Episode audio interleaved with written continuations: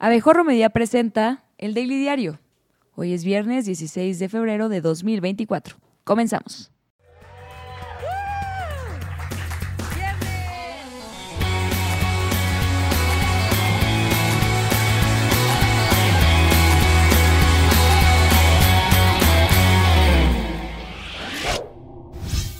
Este jueves, transportistas en 28 estados realizaron un paro de labores en varias carreteras y autopistas del país, demandando mayor seguridad, ya que afirman ser víctimas de asaltos violentos y extorsiones. Seguro todos hemos escuchado cuando alguien dice, ¿sabes cuántos litros de agua se usan para hacer una coca? Pues bien, ahora la pregunta es, ¿sabes cuántos traileros se mueren para que tú tengas un gancito? Estoy viendo la cara al director y tiene expresión como de que está dispuesto a ese sacrificio con tal de tener pastelitos en el refri. Los manifestantes reiteraron que su movimiento no es político, sino una respuesta a la falta de atención y resolución del problema de seguridad por parte del gobierno y que las autopistas mexicanas se han vuelto más inseguras que tú cuando ves que tu pareja pone el celular boca abajo en la mesa. La respuesta es sí, te están escondiendo las notificaciones. Rafael Ortiz Pacheco, presidente de la Alianza Mexicana de Organizaciones de Transportistas, atribuye el aumento de la inseguridad al reemplazo de la Policía Federal por la Guardia Nacional, alegando falta de capacitación y conocimiento, además de extorsión y robo por parte de sus elementos. No, pues ya valió. Nunca va a conseguir que Andrés Manuel ayude así. Mejor pasemos otra nota. Sobre el paro de los transportistas, el presidente López Obrador opinó que tiene propósitos politiqueros. Se les dijo, pero no hacen caso argumentando que se busca generar conflicto con fines electorales y que qué casualidad que en sexenios pasados no se quejaban cuando los mataban, no más con él. Afirmó que las demandas ya habían sido atendidas y destacó que no permitirá chantajes. Insistió en que ya no es lo mismo que antes y acusó que los manifestantes tienen un plan con maña. Y sostengo con todo respeto que tiene un propósito politiquero, ni siquiera político es por las elecciones. Entonces, para generarnos conflictos. No hay eh, problema que no se haya atendido. La secretaria de Gobernación, Luisa María Alcalde, respaldó la afirmación del presidente e informó que se han celebrado 120 reuniones con los manifestantes, pero estos decidieron levantarse de la mesa, lo cual considera infundado e injustificado. Ay, no, princesa, mi amor, los están matando. No, no, no te enojes conmigo. tranquila. Nos tenemos la una a la otra. Es decir, hemos venido avanzando en las demandas, pero el día de ayer se decidió, en el caso de la MOTAC, levantarse de la mesa eh, y eh, establecer diversos bloqueos que afectan a la ciudadanía desde nuestro punto de vista, eh, infundados, injustificados, dado que hay una mesa constructiva para atender sus problemáticas, en otro asunto, López Obrador respaldó la decisión de obispos en Guerrero de dialogar con líderes del narcotráfico para lograr una tregua en Chilpancingo, argumentando que todos deben contribuir a la pacificación del país y que no se vale que todos se lo dejen a él porque pues, ni que fuera el presidente de México. El mandatario apoyó las negociaciones en curso entre sacerdotes y narcotraficantes siempre y cuando no impliquen impunidad o privilegios. No más, no me les vayan a reducir el número de Aves María en la penitencia. Además, destacó la presencia significativa de fuerzas federales en Guerrero, incluyendo al Ejército y la Guardia Nacional. Lo vemos muy bien, nada más que nada de eh, acuerdos que signifiquen eh, conceder impunidad privilegios, licencias para robar.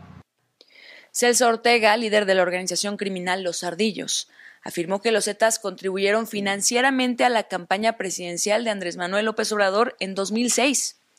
En un reportaje presentado por el periodista Carlos Loret de Mola, Ortega, quien fue parte de los Zetas a finales de los 90, detalla que recibió dinero y órdenes para favorecer la candidatura de López Obrador durante ese periodo. Además, el líder de los ardillos reveló acuerdos alcanzados con Ormotilia Hernández, alcaldesa morenista en Chilpancingo, así como con un funcionario de Guerrero supuestamente enviado por el senador morenista Félix Salgado Macedonio. Ortega señaló que se llevaron a cabo varias reuniones con Ormotilia, quien, a cambio de recibir apoyo, se comprometió a ceder el rastro municipal al grupo criminal, lo que les facilitaría expandir sus operaciones comerciales. En temas electorales, la candidata de Fuerza y Corazón por México, Xochitl Gálvez, detalló el encuentro que tuvo con el Papa Francisco en el Vaticano, en el que reafirmó su fe y no como otras que ni la primera comunión tienen y después fueron a pedirle perdón a su rabino. Dijo que la reunión duró unos 40 minutos, contó con la presencia de su esposo, hijos y otros miembros de su equipo de campaña, que fue una experiencia emotiva y pudieron hablar hasta el Cruz Azul. Momento que el Papa Francisco aprovechó para decirle que del Cruz Azul puede aprender que perder no es tan malo.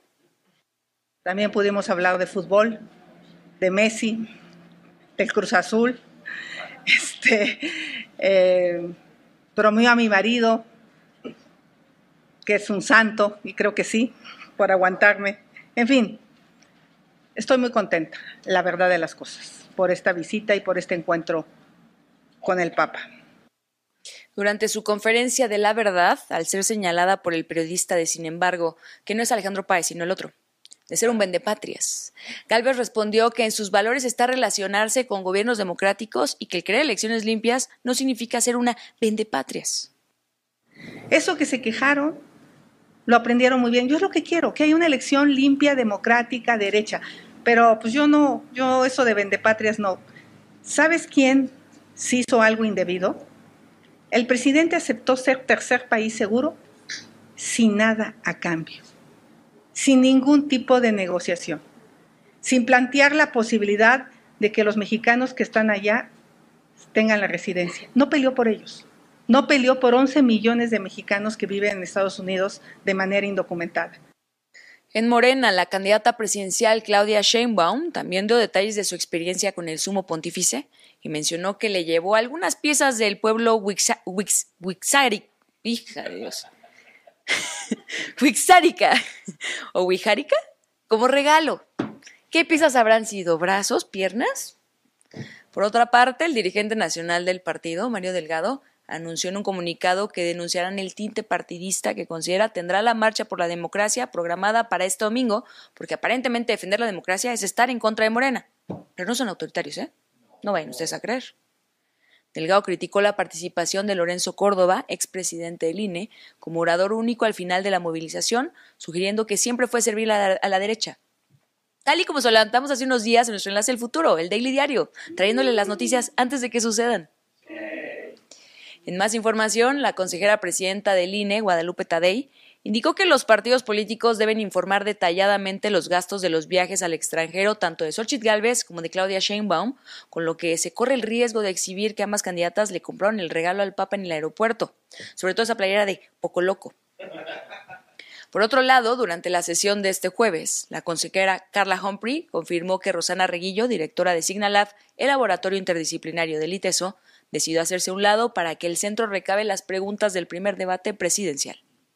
Y acaban eh, de comunicarme, de anunciarme que la doctora Reguillo tomó la iniciativa de dar un paso a un costado con tal de despejar el horizonte de este proceso y que habiendo consultado con el personal del departamento de Signalab y con el rector del ITESO, se pueden hacer cargo de este proceso con el rigor comprometido. Y quieren subrayar también que el ITESO no es una empresa, es una universidad, una institución académica. El Tribunal Electoral del Poder Judicial de la Federación determinó que el gobernador del Nuevo León, Samuel García, cometió actos anticipados de precampaña y campaña al registrarse como candidato presidencial. También consideraron que cometió múltiples actos de ser un tremendo idiota, pero por fortuna para él, esos no están penalizados por la ley. Por mayoría, la sala encontró evidencia de promoción personalizada, uso indebido de recursos y vulneración a los principios de neutralidad e imparcialidad. Como consecuencia, se le impuso una multa de 10.374 pesos que Samuel dijo que le va a costar trabajo pagar porque yo no tengo pesos, paps. Dime cuántos en dólares, please. En temas de estados, desde Acapulco Guerrero, el presidente López Obrador se comprometió a concluir la reconstrucción de Acapulco antes de entregar la banda presidencial. ¡Muta madre! Se va a quedar otros 40 años. Asimismo, la secretaria de Gobernación, Luisa María Alcalde, anunció que la Comisión Federal de Electricidad extenderá hasta junio la condonación del pago como parte de los apoyos a las familias afectadas por el huracán Otis. Y que lo hacen por buena onda y no porque la gente siga sin electrodomésticos que consuman energía eléctrica. El anuncio se realizó en medio de bloqueos en distintos puntos del puerto, en los que manifestantes exigían la entrega de recursos económicos de programas sociales que aseguraron no haber recibido desde enero. En más noticias, por primera vez en 27 años, el sindicato del Nacional Monte de Piedad decidió estallar una huelga. Muchachos del Monte de Piedad, si tienen problemas que solucionar, solo pónganle más empeño. La huelga se desencadenó debido a la falta de acuerdo sobre el contenido del contrato colectivo de trabajo. La administración del Monte de Piedad sostiene que el contrato es rígido y oneroso, mientras que el sindicato argumenta que qué fregado significa oneroso. Oneroso. sí, yo tampoco sabía qué significaba orenoso. y que les quieren quitar derechos que les tomó años adquirir, también eso. La actualmente 100% menos sensual Secretaría del Trabajo intentó mediar, pero el sindicato no aceptó la propuesta de solución.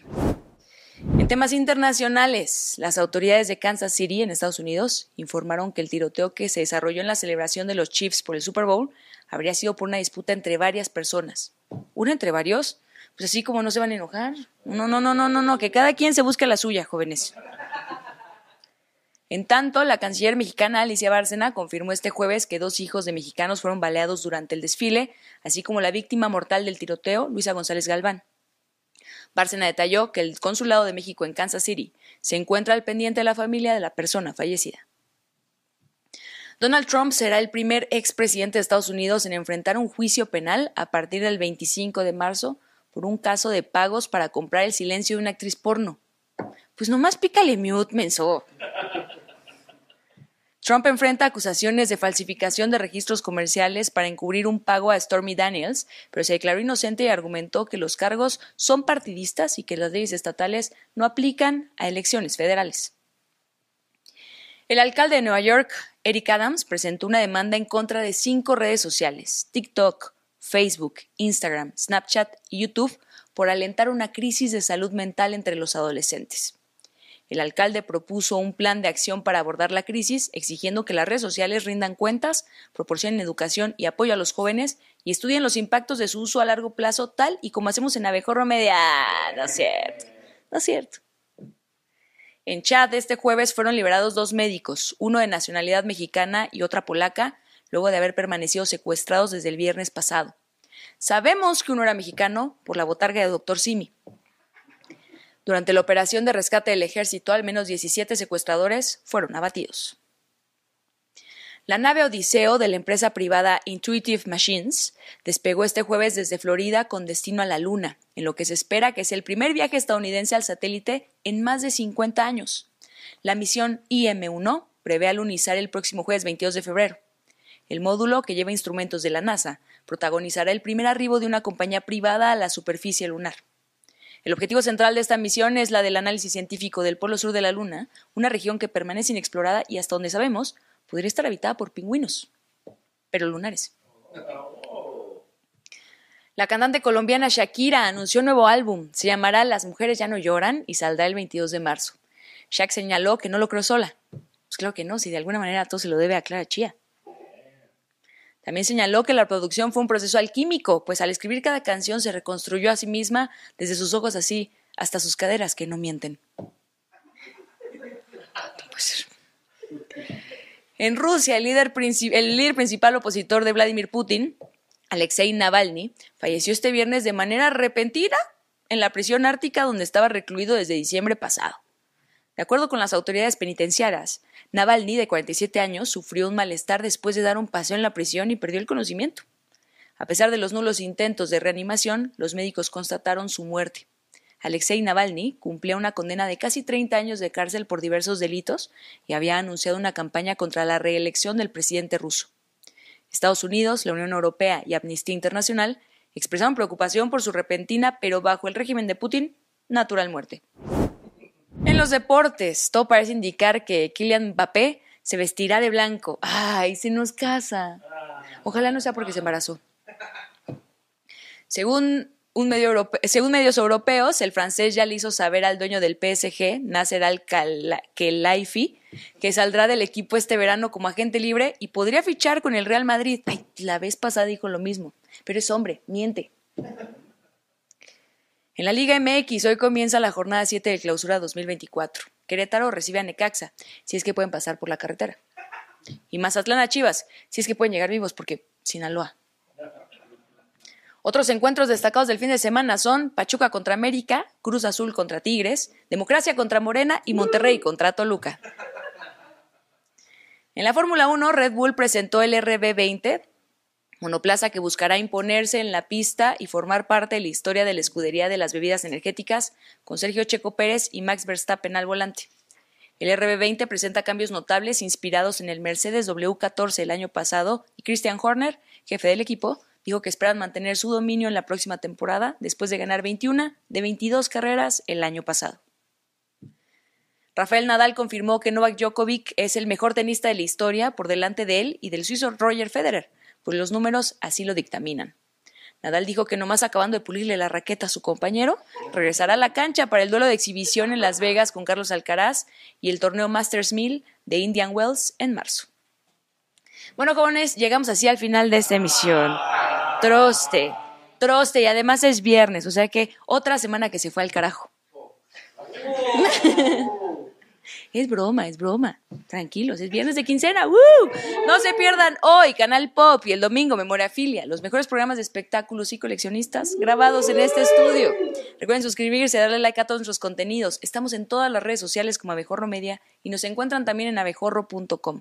Nos pueden mandar mensaje de audio a nuestro WhatsApp. A mí síganme en Instagram, Twitter, TikTok. Y si no, no pasa nada. Nos vemos aquí el lunes con más noticias. Yo soy Ale de la Vega y esto fue el Daily Diario.